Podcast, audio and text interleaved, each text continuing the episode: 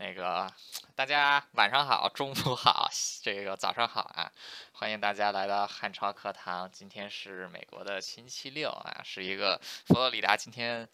不知道怎么回事啊，没有下雨，啊，是非常非常好的啊。我今天还把房顶给洗了洗，啊，它没有下雨，我去洗房顶，所以跟下了雨没有什么太大区别啊。好了，不管怎么样吧，今天咱们讲的是北京啊，这个是汉超课堂一个新开的坑，这个坑估计要挖很久啊，这个可能就不填了。这个要讲世界各个城市的历史啊，然后这个每一期我都会请一些在这个城市生活过啊，或者是在这个城市的土著来跟大家一起这个 share。他们在这个城市生活的故事，我主要是讲的历史的部分，然后这个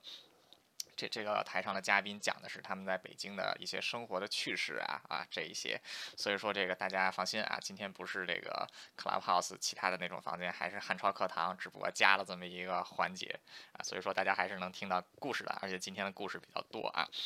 这个为什么第一期说北京呢？很简单啊，我是北京人，这个自家人肯定得排第一位啊，这不可能，我不可能讲一个别的城市不讲自己的这个城市啊，所以说今天第一期这个咱们说说北京，啊，北京这个大家应该都很了解啊，这个现在是雾都啊，雾霾之都，也是这个帝帝都或者是天都啊，就天朝之都，这个帝国之都，这个北京最早其实这个北京这个名字还是挺挺挺近的啊，这个是啊六百年前才。开始有北京的这个这这这个名字，之前这地儿不叫北京啊，之之前这个名字啊什么都有，反正那咱们就从头开始说北京啊。这个四十亿年前，地球发生了这个不是宇宙有一个大爆炸啊，产生了这个宇宇宇宙，然后就有了这个后来就有了这个地球啊，然后地球出于某一些原因，上面就有了生命，然后生命不断的进化啊，在距今六十万年前左右，北京这个地方就出现了原始人，就是所谓的这个北京猿人啊，就是这个周口店人，在这个。为什么叫他周口店人呢？就是这个二十世纪初的时候啊，这个考古学家在房山周口店这个地方找到了当年这找到了这个直立人的啊化石，还有生活的遗迹啊，就命名他们为这个北京人啊。就是说，因为这个地方就是这个一一直都是一个这个啊直立人的命名法，就是发现化石的地方地儿是哪儿，这人就是什么啊。像这个尼安德特人啊，还有这个蓝田人啊、河姆渡人啊啊都这样，都是以地名为主啊。所以说这个周口店。的这个北京人啊，现在很多人都是这个都说什么啊？那北京人是不是你们的祖先呢？啊，很可惜不是，为什么呢？这个。北京猿人啊，他是在二生物学二名法是叫 Homo erectus 啊，就是直立人。这个咱们的就是咱们人类的祖先呢是智人啊，就是有智力的人啊，就是 Homo sapiens 啊，这个是这个是两个不同的物种啊。这个尼安德特人啊，什么北京猿人啊，这些都是 Homo erectus。Homo erectus 后来是灭绝掉了啊，那他们也是在这个北京这个地方，他们也这个这个北京人就在这儿灭绝了啊。后来这个 Homo sapiens。啊，是从这个非洲诞生。然后他们就叽里咕噜就往外走啊，然后这个就走到了世界各地，就成为了我们这个世界各地的这个所有人的这个祖先啊。所以说我们是出了非洲之后变得少啊。所以大家大家其实仔细想想一想，我们其实都是非洲人啊。这个我们的祖先都是从那儿出来的。好，不管怎么样吧，就是这帮，然后就是这帮这个这个智人出来之后啊，有了自己的语言，有了自己的文化，在各个地方就这个啊发展起来了。这个北京这个地方呢啊。它很特别啊，就是你看现在看北京就觉得，嗯，是不是就是一个比较大一点城市，因为是首都才这样呢？啊，但是看北京的地理呀，它是一个很重要的地方啊，为什么呢？这个北就是中国的东部啊，有这个华北平原啊，这个。中国东部两大平原，一个是华北平原，一个是东北平原。华北平原的最北部啊，其实就是北京这一片地儿。北京的北边和西边都是山啊，都是这个太行山山脉的这个延伸的部分，叫一个燕山山脉。然后北京的东边呢，就是天津，天津那边就到了这个渤海湾了。北京再往南啊，就是一望无际的这个华北平平原啊。同时，北京还有这个海河，还是这个处于海河流域，也有河。这个地方啊，所以说这个等于说它的这个位置啊是处于平原的尽头，山区的开始，而你偏偏过了这个燕山山脉再往北啊，那就是这个古代所谓胡人的区域啊，就是什么匈奴人啊、鲜卑人呐啊，后来的什么蒙古人呐啊、女真人呐啊，就是就就就从北边过来。啊，所以说这个北京可以说自古以来就是这个中华文明的北边的这个大门啊，所以说这个地方还是蛮重要的啊，不就不是说现在是首都才才重要，在古代就是因为这个地理位置啊，还是挺重要的。为什么呢？就是你只要把北京这个地方守住了，你就可以保住华北平原的门户啊！你要是这地方守不住，华北平原就沦陷了啊！就是这个道理。那这个北京作为一个最早作为城市的历史，大概是在啊两千七八百年前，就是不到三千年，是这个西周 西周初年啊，就是这个。西周初年，我们知道周大周实行这个分封制，就是把这些啊对建国有功的贵族啊分分封到这个中这个中国各地啊，然后建立自己的国家。哎，当时就封这个封这个当时的一位叫昭公啊，就是也是姓姬的这么这么一个哥们儿，把他就封到这个燕国，就是我们说的这个燕国的这个地方啊。这个大概的位置在哪儿呢？啊，就是北京的房山啊，房山的这个琉璃河啊，就是这个离周口店也不算远啊。反正这个历史就是。这么的巧合啊，就是他们燕国人可能还不知道这个脚底下埋着一帮这个啊，两千年后才会两三两千两千两千七七八百年后才会出土的啊，这么一群人啊，然后这个。后来这个啊，就是根据这个当时的一些记载啊，就是啊，燕国的首都叫蓟啊，就是这个之前也是一个小国，后来被燕国给吞并了。就是北京不是又说叫这个蓟嘛，就是一个草字头下面一个鱼一个立刀旁啊。然后这个燕国把这个蓟给灭掉之后，就把它的都城迁到了这个蓟啊。这个蓟城的具体位置在在哪儿呢？啊，其实是有争议的。有人说就是在这个啊今天的这个北京宣武。门这一片儿啊，为什么呢？就是考古发现，曾经在这一片就挖出了一些这个春秋时期的这个啊，这个这个考古遗迹啊。然后这个有人就是认为说，哎，是不是在这一片儿啊？但是这个，但是就是也有人说，它不可能不在这一片儿。为什么呢？就是因为它只是在宣武那一片儿发现了有这么一个遗址，其他地方都没有啊。所以说这。可能是个墓葬，所以这继承不在哪儿啊？不管在不在哪儿吧，反正这个祭的位置应该就是在现在北京的这个大范大北京的这个范围之内啊。反正就燕燕国就在这个地方定都啊。后来到了这个秦始皇统一六国啊，秦始皇统一六国之后，更改了这个国家的行政体制，就不再分封国家了啊，不想再打内战了啊，不分封国家，他就实行郡县制啊，就设郡设县啊，天下一共被设了这个。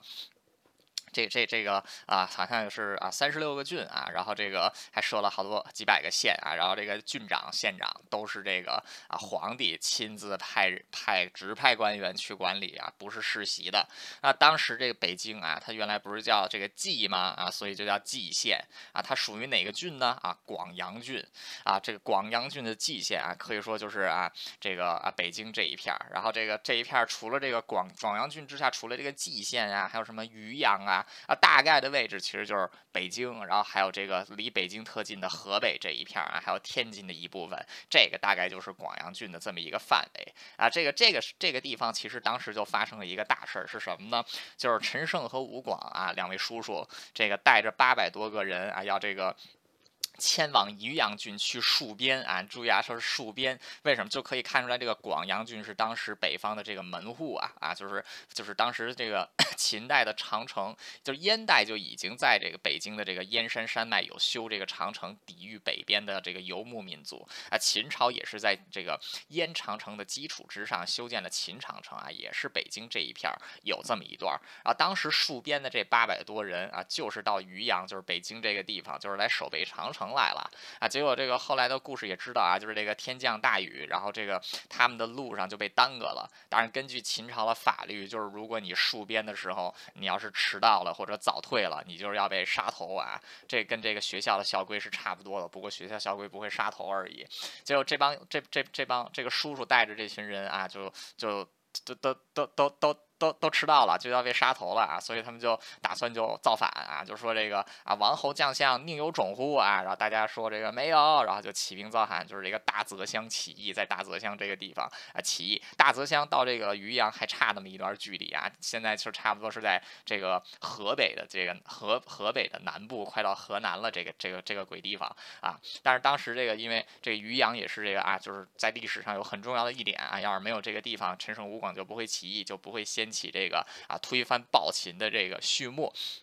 啊，不管怎么样吧，这个大泽乡起义两个月之后就被镇压了，但是天下反秦的烽烟不止啊，秦朝就灭亡了。那么就紧接着这个 秦朝灭亡之后出来的就是汉朝啊，汉朝呢大概也是延续了这个秦朝的制度啊，还是这个有郡有县，但是在郡之上呢，汉朝又新加了一个行政区划叫州啊，就是。州比郡大，郡比县大啊，是这样的。可能天下一共分为九州啊，然后一共分为这个四十二个郡，然后每个郡里可能有三四大小大的郡有这十几个县，小的郡三四个县啊，就是这样。所以当时这个这个北这个广阳郡的这个蓟县啊，就属于幽州管辖。所以说这个幽州这个词是从汉朝开始的啊，就是古代我们说这个什么幽州啊、幽州节度使啊，哎，其实指的就是啊这个北京、河北这一片啊。都是就是从汉朝那个时候啊开始的。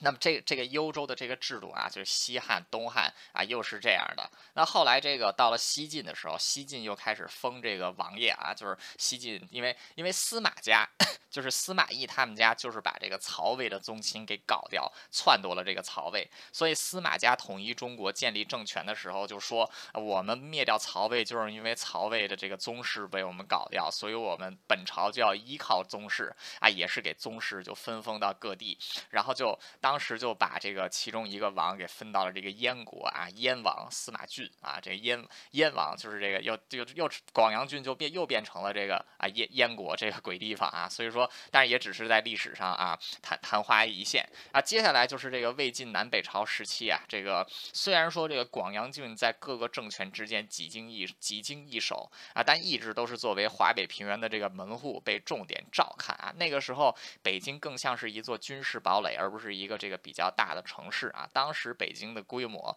啊，还是没有办法跟中国其他的那些城市比的。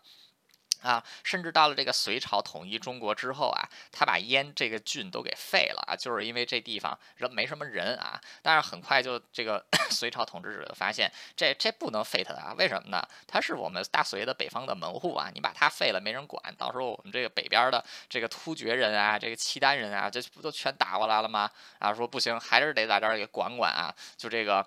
就是说，这个之前看这个地方啊，人也不多了，也分不上一个州，那还是就改个郡吧，叫什么郡呢？叫涿郡啊。所以说，这个北京现在这几个名字都已经快出来了啊，就是这个最早的蓟县啊、广阳郡、幽州，然后还有这个涿郡啊，基本上这个时候到隋朝啊，都已经这个慢慢的全都出来了啊。那么到这个唐朝的时候呢，就是这个唐朝灭掉了这个隋朝，然后到这个地方说说这个地方叫什么呀？叫涿郡，然后说涿郡谁起的名字呀？是这个前朝皇帝起的，说啊，前朝皇帝起的，前朝都没了，改个名字吧，啊，改改回前朝的前朝啊，改改回叫幽州啊，得了，然后这个等于这个北京又叫回了幽州，这次一叫就叫了很长的时间。那么在这段期间呀，就是之前讲的这段历史，幽州其实一直都是控制在这个汉人的手里啊，这个。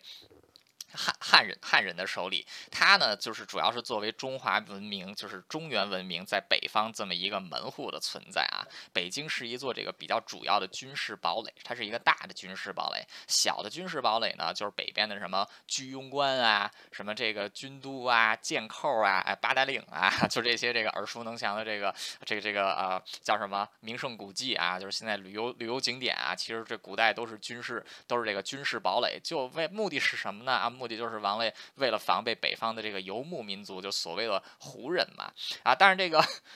幽州是怎么从汉人手里丢掉的呢？啊，这个就得说到到了这个唐朝灭亡啊，他就进入了五代十国时期啊。五代期间，这个有一个代叫后晋啊，后晋的建立者是沙陀人啊，沙陀人是西北的一支民族啊，现在这个民族已经不复存在了，基本被汉化了，这个。当时沙陀族的这个皇帝叫石敬瑭啊，也是这个中国历史上的一个跳梁小丑。他当时为了打败他的那个敌人，就是后唐吕存勖建立的这个后唐啊，他就投奔了这个胡人，是谁呢？契丹人啊。契丹人当时是在中国的北方，是这个大致这个中原文明的这个最大的敌人。后来契丹人建立了一个国家，就是辽国啊，就是这个辽朝，就是那个杨家将打的那个朝，打的那个朝啊，就是就是契丹人。当时。石敬瑭为了能够击败这个中原的对手，就投奔了契丹人。这个石敬瑭比当时的这个契丹皇帝还要大个四岁，但是他管这个契丹人的这个皇帝叫爸爸啊，他他管人家叫爸爸，然后他自己称自己是儿皇帝啊，所以这个史历史上又叫他儿皇帝石敬瑭。他投靠契丹人之后，他做了一件对中国历史影响深远的事是什么呢？是把燕云十六州啊割让给了契丹。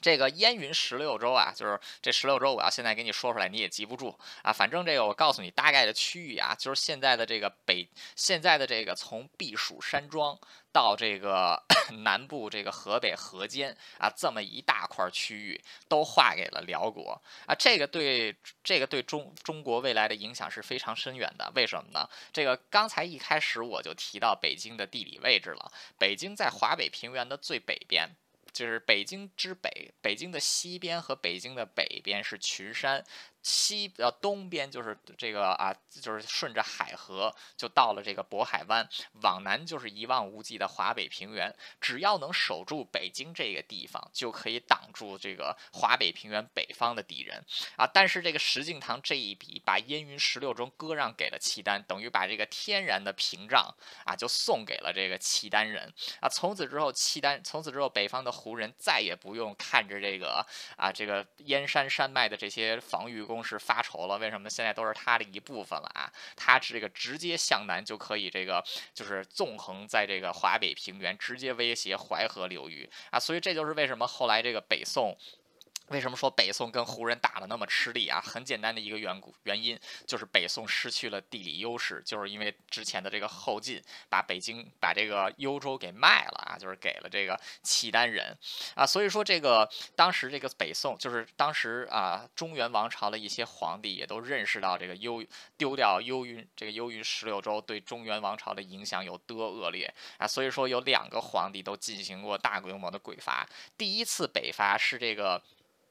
啊，后周。后周的这个世宗柴荣啊，这个这个这个又叫郭荣，他是中国，我之前也讲过他啊，他是中国历史上很短命的一位明君啊，无论文治武功，在中国历史上可以说都是佼佼者啊，战攻无不克，战无之胜不胜，又很会治国啊，他就是这个为了啊继续为了夺回华北的门户啊，就是发动了这个啊这个后周北伐啊，直一直打到这个北京的密云这个地方哈，可以说是。是非常能打，就从这个从这个河间地区啊，就是一直打到密云这个地方。啊，很可惜的是，他打到密云的时候，这个郭郭荣病倒了啊，这个两个月之后就过世，等于说这次北伐是功败垂成。然后后来这个密云这个地方又被啊辽国给夺了回去啊。再后来这个宋太祖赵匡胤啊取代了北取代了这个后周，建立了宋朝。宋朝的第二个皇帝宋太宗啊，也是在统一了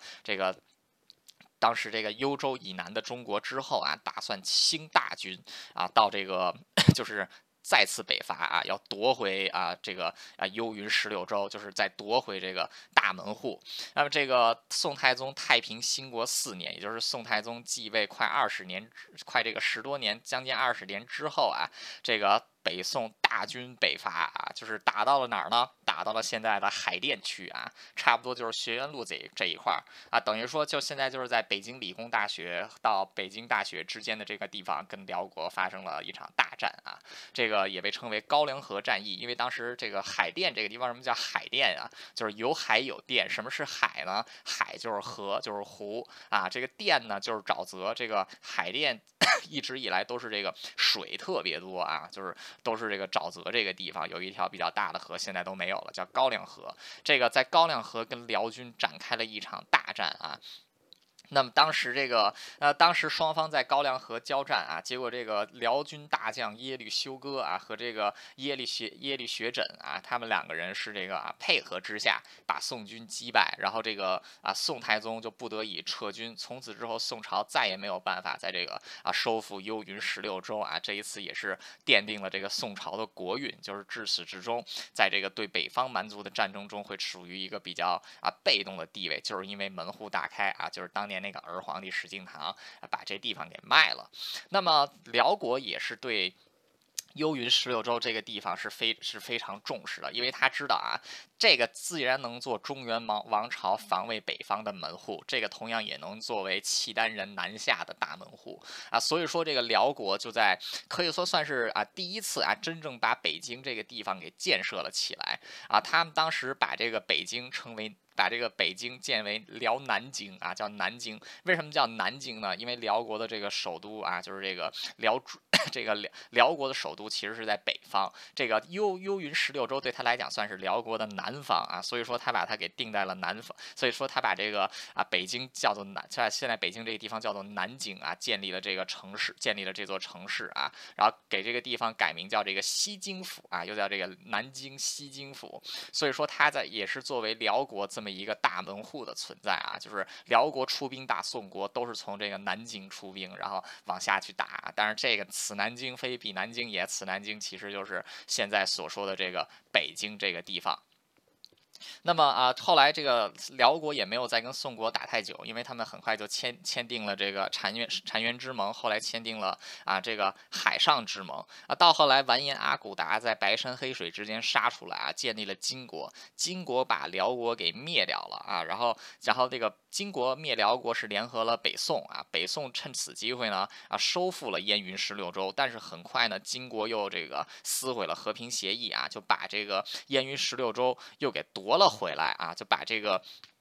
然后，然后很快又去攻打这个北宋啊！北宋也是这个靖康之变，靖康之变，这个汴京城被攻破，北宋的这个啊，这个皇一些幸存的皇室啊，逃到了南方，建立了南宋啊。然后这个等于说中国的北方就被这个金国人啊，也就是女真人，就是这个满族人的祖先啊，就给打下来占领了。那么当时 这个金国对北京城也算是比较这个，也算是比较重视啊，因为他们也是意识到这个地方就是。只要守卫住北京城，就相当于能扼住这个啊金国自己这个就是南北连通的这么一个区域。所以说，这个相比于辽人来讲，金人是更加注重啊北就是北燕京这个地方的这个位置。那么这个，但是当时这个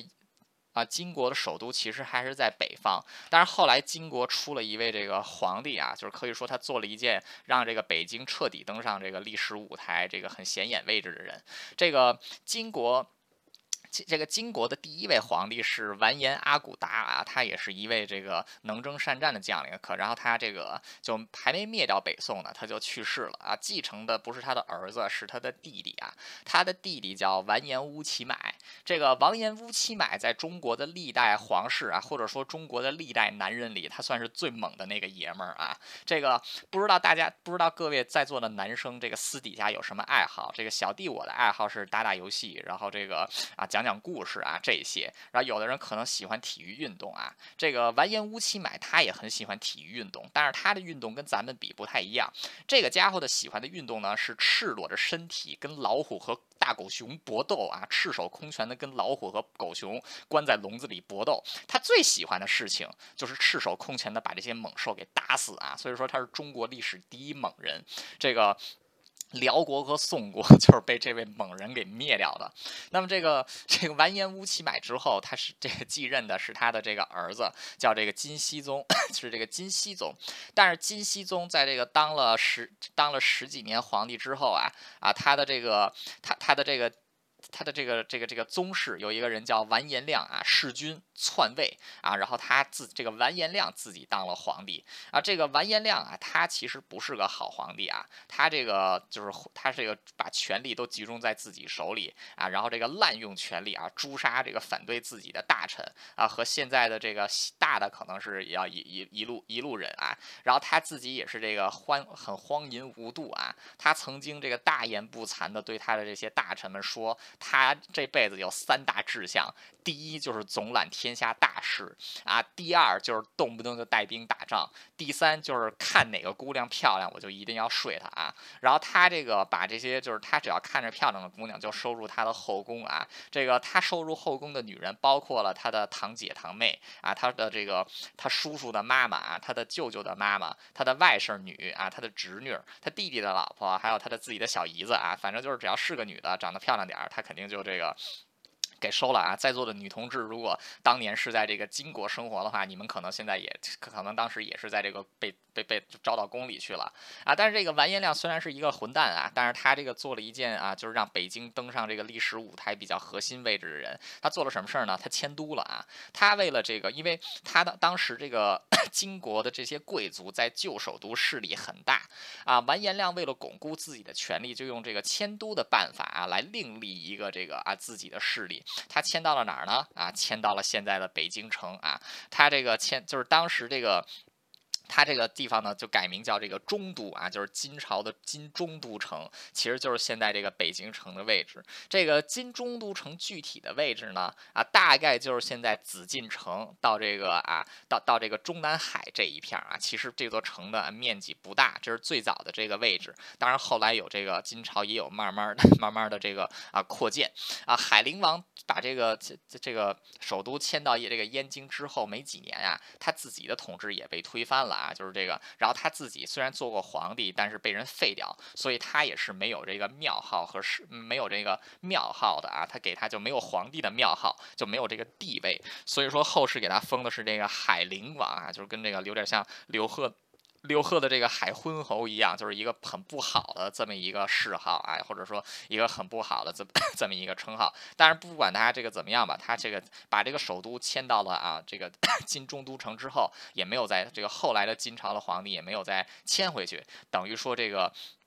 啊，这个金朝就彻底在北京这个地方啊定都了啊。同时，这个当时他还在这个地方，在这个北京附近啊建立了几个陪都啊，就是在开封建立了一个陪都啊，在这个大定府建立了一个陪都啊。大定府其实就是在这个现在的蒙古啊，然后在这个东北的辽阳啊，就是沈阳这边建立了另外一个这个啊这个这个这这这个陪都，然后还有一个呢啊就是建立在这个山西大同的啊这个西京的大同府，但是国家的。权力中心其实就是在北京这个 北京这个地方。海陵王迁都燕迁都这个中都的时候啊，大概是这个公元一一五三年啊。其实金朝并没有在中中都待多久，为什么呢？这个一二一四年的时候啊，蒙古人啊就崛起攻打这个就攻打金中都啊，就是他们就这个蒙古人已经这个南下了，这个蒙古人。当时的这个大将是木华黎啊，木华黎是成吉思汗的四狗之一，就是蒙成吉思汗手下有四个这个大将啊，就称为四狗。为什么叫狗呢？就是他们打起仗来跟疯狗一样啊，就不把对手打死，他们是不会停的啊。其中这个最有最厉害的这个就是木华黎，木华黎围困金这个金中都城有一年之久。当时金中都城啊，就是因为是这个金国本身自己也蛮强盛的，所以这个中都城的人口其实也是很。很多的，当时金中都城的人口有多少人呢？啊，大约是一百万人。但是这个经过一年的围城啊，当这个城池被破掉的时候，这个木华黎对这个北京城展，就是中都城展开了为期一个月的大屠杀啊，就是这一百万人几乎是给杀干净了，又纵火回城啊，几乎是把这个金中都彻底给毁灭了啊。这个金朝曾经有一个著名的大诗人啊，这个他的诗我没读过，但他的名字大家可能听过，叫元好问啊。然后他。他的有一个兄弟叫元好古，元好古当时就死于这次屠城。但是后来这个蒙古人，在这个啊彻底这个吞并金国，然后这个逐步攻击南宋的时候啊，忽必烈在这个 一九这个一二六零年，就是。这个中都城毁灭四十多年后继位的时候啊，他就意识到，就是说北京这个就是中都这个地方实在是太重要了啊，他确实是华北的门户，而且这个忽必烈自己也是想在汉，就是在汉地啊统治汉人啊，所以说这个忽必烈又决定啊，就是再把首都定到这个被他的这个啊算是爷爷辈的人啊毁掉的这个燕京啊，就把这个地方又定为了这个首这个首都，这个就是啊元朝的这个元大都啊这个。元朝的元大都，那么当时啊。这个忽必烈定都元大都，因为元大都之前在这个金中都最后的时候，不都已经是这个啊被毁了吗？啊，所以说他就得这个重建啊。他这次重建其实就有很多他重建的东西都留到了现在啊。你现在去北京看，还能看到这个元大都遗址啊，就是只是表面上的这个城墙的遗址，但其实这个 最早的这个北京的这个钟鼓楼，就是现在的钟鼓楼是明朝建的，但是最早这个钟鼓楼盖的地方啊，这个钟楼鼓楼其实就是这个元朝建的啊，同时。这个金水河也是这个。这这个元朝开挖的啊，然后什么这个大圣寿万安寺啊，这个时候都是元朝建的。现在这些遗迹啊，差不多还都能这个找到。那这个元朝的时候对这个北京城最大的改建其实是这个水利设施啊，就是这个北京现在一些河道其实都是元朝那个时期给规定下来的啊。当时这个元朝曾经有一个这个啊，有一位啊水利学家叫这个元叫这个郭守敬啊，郭守敬是也是被这个啊元朝的皇帝重用改造北京。京的这个水路，这个现在你去颐和园的话，颐和园最大的这个湖叫昆明湖啊，然后这个昆明湖其实是通过这个，就是有一道有一条这个运河连接啊，它是从这个昆，就是它这个北京有一个公园叫玉渊潭啊，现在是在这个阜成路上，但是其实从这个阜成路你连着运河走，你是能走到这个啊这个这个颐和园的啊，这条水道其实就是这个郭守敬当时建的，主要是啊就是也是这个。当时京杭大运河北方的一部分，同时也是有供水的作用啊。这个昆明湖颐和园的这个昆明湖也是它开挖的啊。所以说现在北京城的很多河道啊，虽然说元元朝的这些建筑现在基本上是只能看见遗迹了，但是这些河道确实很绝大部分都是这个 元朝蒙古人当政的时候啊，这个挖下挖下来的。那么这个蒙古人做朝廷其实也跟金朝一样啊，在北京这个地方没有待太久，待了都不到一百年。这个元朝最后一个皇帝拓拓帖木儿，就是。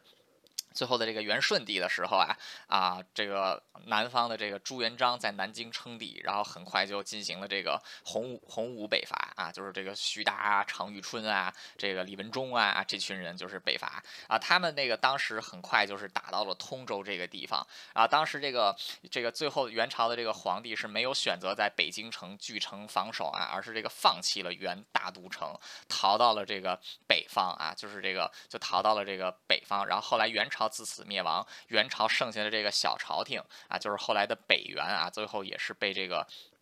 最后也是被这个女真后来的这个女真人就是满人给灭掉的。那么这个 当时朱元璋是在这个南京啊，南京当时被称为应天府，他是以这个应天府为这个京师。那么当时这个朱元璋到这个他的部队打到北京城之后，因为朱元璋是非常憎恨这个元朝政府的啊，所以他其实把北京城很多地方都给拆了，就是把这个元朝的这个都城啊，实际上是被是被这个这这个这个朱平八给磨平了啊。然后要我们说他叫平八平八嘛，这个平。是这个意思啊，他这个因为这个地方给平了嘛啊，所以就改名叫北平了啊。这北平是名，这个时候北平这个名字也出来了啊，就是这个是朱元璋把这个地方给移平了之后啊，叫这个北平啊。同时这个另因为这个需要这个啊，就是当时这个军事需要啊，其实当时是把北京就是直隶这一片给划成了划到山东去了啊。所以说北京在历史上曾经也有短暂的时期是属于山东的一部分啊。后来这个朱元璋也是封自己的儿子做做这个王爷，就把他的。第四个儿子啊，这个朱棣封到了这个地方，还是叫燕王，因为这古代这地方就叫燕国嘛啊，所以说朱棣就是燕王啊。结果这个朱元璋的这个太子叫朱标啊，这个朱标可能太肥了，然后他高高血压、高血脂、高血糖，然后他死了啊，比朱元璋死的都早。朱元璋特别难过，因为朱标确实挺，据说挺有能力的啊。朱标有个儿子叫朱允文啊，所以就成了太孙。朱元璋死了之后呢，就是这孙子即位啊，这个但是这个。这个这个建文皇帝啊，他确实就是他的这个削藩啊，他这个上台之后就听从这个啊。方孝孺这些人啊，就是提议，就是要削这群王爷的这个权利啊，就是他把自己的好几个这个王爷的这个呃这个这个封的国都给收回来了啊。收到这个朱棣这儿的时候，朱棣先是装了几年傻，然后一看装的不得了了，说这个朱棣也是为了自己手中的这个权利啊，干脆就反了，就是发动了这个靖难之役啊，就是所谓的这个靖难，就是他说这个皇帝身边有奸臣，他是要清君侧啊，但他后来也是清着清着就把皇帝也一起给清了。这个靖难之役也是以后汉朝课堂有机会也想讲一讲啊，因为靖难之役确实是很精彩的。这个朱燕王朱棣用啊四万人起家，然后跟整个朝廷对抗，最后还打赢了啊。其中很很这个重要的一战就是这个拒马河之战啊。这个朱棣用三万人在北京的这个拒马河，就是现在平就是现在不是平谷，这个 也是房山大兴这一片儿啊，就是这有一个有一条河叫拒马河，这条河现在还在呢。他就在这个地方击败了李景龙的六十万征讨军啊，三万打六十万，他打赢了啊。所以说后来这个。朱棣也是啊，就推翻了这个啊建文帝，建文帝不知所踪啊，然后他把这个建文功臣给杀了干干净净。那么当时这个这个这个。南京还是应天府啊，但是这个因为朱棣是在北方起家啊，然后这个他也觉得这个南南京这地方不好，怎么朝代都建在这儿要亡国呀？这个我们我这大明虽然没亡，但是这个我这我这我这臭侄子他亡了啊，所以说这地方我觉得风水不好，再加上这个当时北方还有这个鞑靼人，就是这个北元人啊，所以他就打算呢把这个京都，就是把这个京师啊再迁回他自己自己的这个封地燕京燕京啊，所以说他后来就把这个燕京就。迁他在这个啊。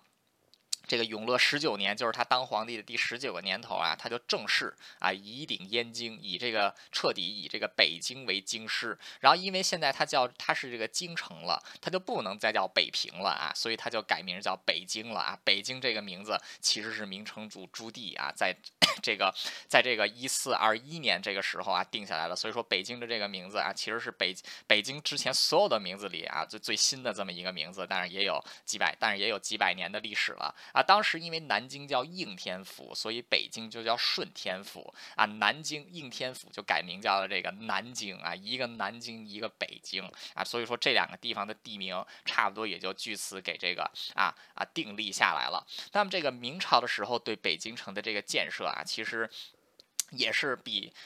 就是现在我们看到的北京城啊，绝大部分的这个建筑的，还有这个还有城市的规划啊，其实就是明朝这个这个时候给建设下来的啊。首先这个 给大家举几个例子啊，就是当时这个从永乐十四年，就是他迁都之前，他就开始这个模仿北南京，就是应天府南京的这个皇宫啊，修建北京的这个紫禁城。当时就是北京的宫殿那会儿还那，然后是直到是这个他迁都之前啊，才建成这个紫。紫禁城现在主体的部分，还有这个太庙啊，包括现在的中山公园也是那个时候建起来的啊。万岁山就是当时当时叫万岁山，现在叫景山，也是他挖土给这个啊挖起来的啊。还有这个北海呀、中海呀，也都是他这个时候开挖的啊。同时我们现在看到的这个钟鼓楼啊，钟鼓楼下面有一个卖炒肝的地方叫姚记啊，就是这个钟钟钟鼓楼。这钟鼓楼也就是现在看到的钟鼓楼，就是也是朱棣啊，就是下令在这个元朝被夷平的这个钟鼓楼上。面给建起来了啊！同时，他还在北方修建了这个明朝明长城，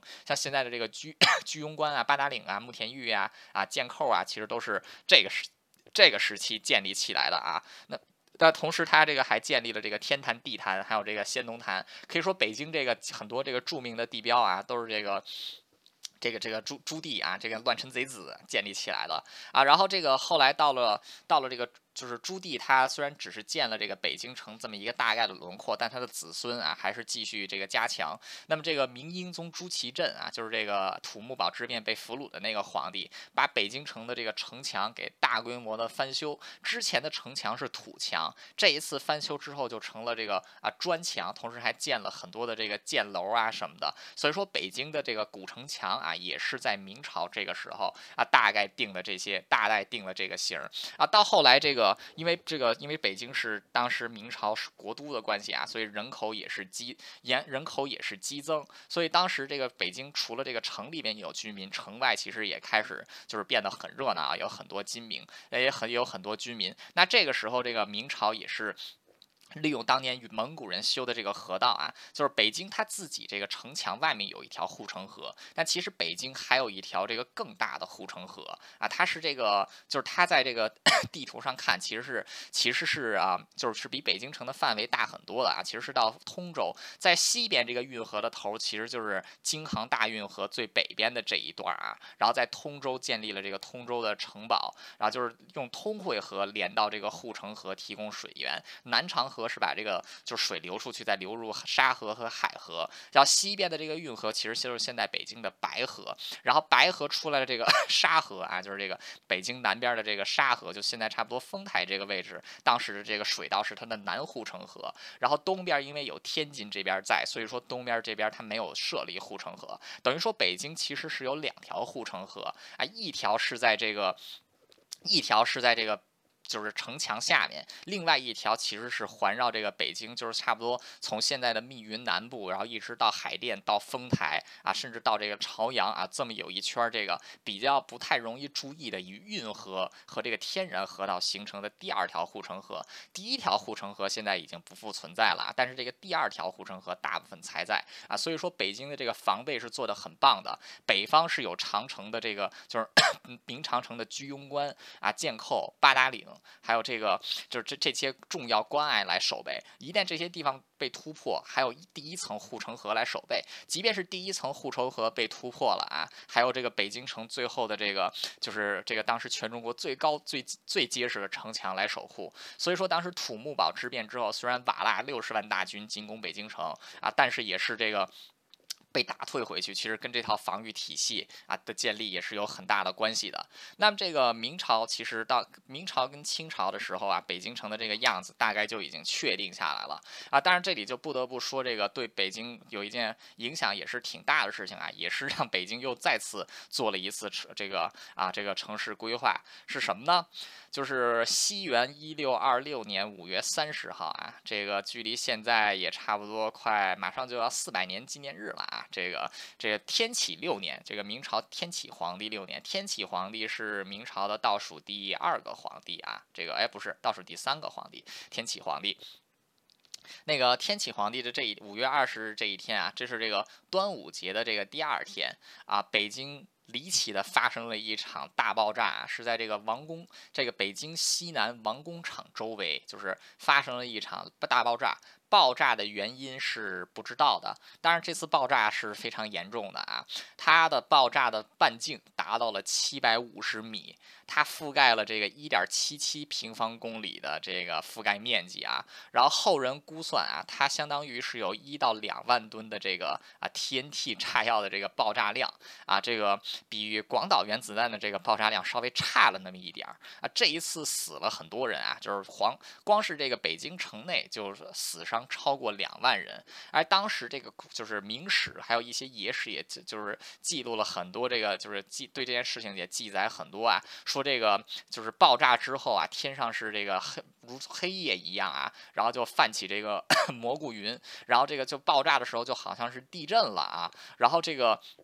然后现在就说，现在很多人都说是不是就是陨石撞击北京了啊？不管怎么样，当时这个情况是非常惨的啊，就是很多人就被炸没了，然后很多人那个衣服就被给个轰没了。那个就是后来这个这个爆炸之后没多久，天上就下起了雨啊，下起了什么雨呢？就是尸体的碎块，什么胳膊腿呀，就是尸体的碎块从天上这个砸下来啊，就惨不忍睹啊。这件事情其实这个当时皇宫也是受了这个很大的这个这个这个损伤啊。当时这个家当时。这个天启皇帝正在吃早餐呢，啊，突然之间地动山摇，这个皇帝也是情急之间就只能拉着一个小太监啊逃到外面去，然后途中就是这个琉璃瓦就不停的砸下来啊，就是几名侍卫为了保护皇帝被这个啊瓦片当场砸死，然后同时这个当时紫禁城也正在大修啊，就有几千工匠正在修缮啊，很多工匠因为这场爆炸就从这个脚手架上掉下来啊，就是摔成肉泥，然后这个当时襁褓当中的太子啊，这个朱慈炯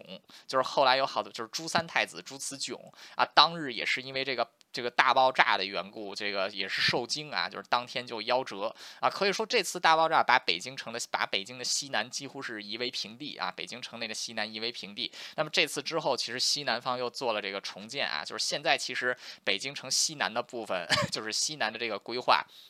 是这次大爆炸之后啊，为了修复这次大爆炸留下的痕迹啊，才修起来的。然后至此，北京城的这个风貌大概已经确定了啊，就是这个北北这个北京城啊，这个。里九外七皇城四啊，这个就是所谓的这个八臂哪吒城。为什么叫八臂哪吒城呢？啊，就是三头，这个它这个是三头六臂两只脚，就是十一个这个主要城门啊，这个就把这个哪吒三头六臂给倒过来啊，放在北京城上，差不多就是这个样子啊，就是所以叫八臂哪吒城。当然后来这个八臂哪吒城也有很多的这个说法，就有很多这个民间的传说，就说这个北京城是怎么建立的啊。但是这个具体的说法，我其实有仔细考证过，这个其实是说相声的人说的啊，是这个。张寿臣老先生在这个七四七年的时候啊，开始跟这个什么常宝坤啊这些人就说的这段北京城建成的故事，其实是说书说的啊，这个是没有任何科学根科学根据的啊，就是这个，但这个故事也挺有意思的，我在这儿也跟大家说一下吧，反正我这个也快讲完了。这个当时就是说这个这个刘伯温和杨广孝就是明朝的两位开国功臣，要到北京这个地方就建一座首都啊，但是其实这这刚听我讲听我讲的，就是刚才这这这些应该都是杜杜撰的啊，就是因为。原来这个地方已经其实有规模了。那么这俩人，这俩人到这儿来之后，就是这个地方有一只龙王作怪啊。最后两位这个老先生，这个费尽九牛二虎之力，把这个龙王镇压了，然后修了一座寺庙叫潭柘寺。然后这个把这只龙给这个镇压到北新桥下面，拿着有一个拿封在了一口大井里给锁起来。同时在这个北海修了一座白塔镇住这条龙。潭柘寺这个还悬了一根这个挂在房梁上的弓箭，直指这只龙的咽喉。啊，最后因为哪吒能降龙，所以就画了一个哪吒三头六臂一样的这个城市啊，就是北京城现在的样子啊。这个故事是不是很有趣啊？我这里只是讲了一个大概啊。其实这个故事确实我也很爱听，但是真是他真他娘的是扯淡。为什么呢？潭柘寺是公元公元三二六年建的啊，那是西晋时期建立起来的。这距离刘伯温和杨广孝差了有一千两百一千两百多一千三百多年啊，这个绝对是不可能的啊。潭柘寺就是潭柘寺，其实是比北京。自己还要老的啊，所以说这个有一些时候听这个神话传说的故事，他你就你就当成一个这个说书人在那里意淫就好了，没有必要当真啊。然后后来北京城的这个像。这个样貌啊，其实也是一直保留到了这个中华人民共和国成立啊。但是很可惜，就是这个中华人民共和国成立之后，这个出于城市改建的需要啊，再加上这个共产党一向对文化就是一向对这个文物古迹的保护啊，就各国共产党都是一样的，都是不保护的啊，就是因为他们都是觉得只有自己的才是最棒的，过去的都是垃圾。所以说很可惜啊，北京城就是在共产党的统治之下被改的是啊挺惨的，尤其是这个城墙被推了，然后这个。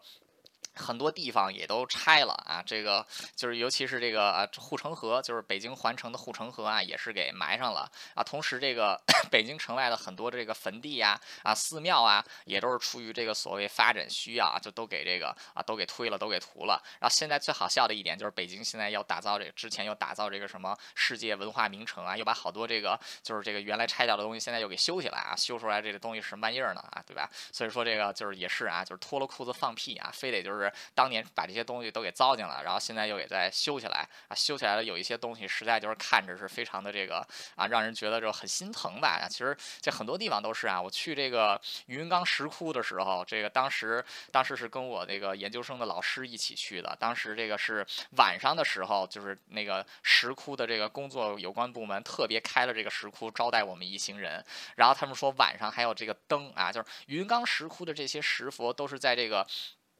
这个这个岩浆岩上面雕出来的啊，可以说是这个非常的漂亮，就是自己那个石头的那种白色啊，还有那种单色的那种石头啊。结果那天晚上他们打的那个灯啊，照在那个佛像上，就是给那个佛像穿了那个五彩。斑斓的衣服一样，真的就是给那个佛祖穿了五彩斑斓的衣服。我老师当时没撑住，一个屁股都坐地上了啊！说怎么能这样呢？啊，所以说就是看把这些东西给搞得不伦不类的啊！所以说现在 北京城这个二环，二环基本上就是按照北京原来的这个城墙的这个这个这个轮廓建起来的。然后现在有一些地方你在二环上开，你还能看到一些这个箭楼，尤其是这个正阳门啊，就是这个这个所谓啊正阳门啊，然后这个还有这个什么古观象台啊。啊，你还能看到一些旧有的这个城墙的遗迹啊，当然也都是这个啊，就是这个可以说百分之差不多也就百分之一吧。然后其实北京也有很多的这个胡同啊，也有很多这个之前的寺庙啊、公园啊啊，都是被这个啊拆掉了啊。可以说这个。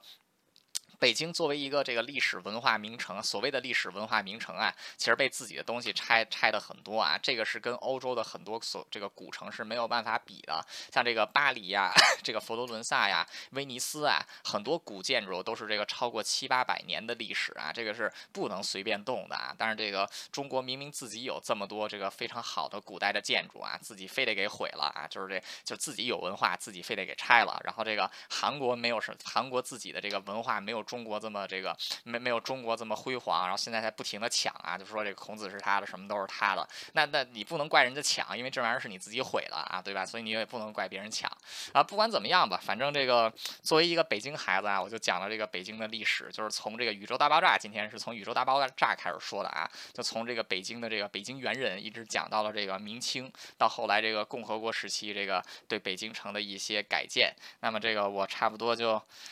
我的部分差不多都讲完了，然后现在这个台上的几位朋友其实都是北京人啊，这个打着二维码的这个是我自己，这是我的小号，大家可以扫一下这个二维码进入我们的微信群，这个。我先简单说一下我在北京的这个生生活吧。这个我自己是九九九零后啊，我在是我我我一直都是在这个魏公村这一片儿啊。魏公村这一片儿就是 学院，就是一个有两个特别这个啊，有三个吧，可以说是特别啊，就是小时候记忆很深的地方。第一个就是学院，就是学院路啊，就是这个呃不是还不是还没到学院路，就是我们这边大学特别多。我是在北京外国语大学里长大的，然后北京外国语大学是这个三环的东边和西边，往北走这一条街。其实就是北京理工大学啊，要再往边再往北再走，其实就到了这个北京大学、清华大学啊，很多大学其实都是在这一片儿啊。这是这个第一个印象，就是当时我是因为住在大学里啊，就是这个大学里什么肤色的人都有，因为是北京外国语大学嘛，外国留学生也多。然后记记得这个当时经常，当时这个西院主要是居民楼，东边东院才是教学楼和大操场啊。那个时候这个都是走那个三环地下道。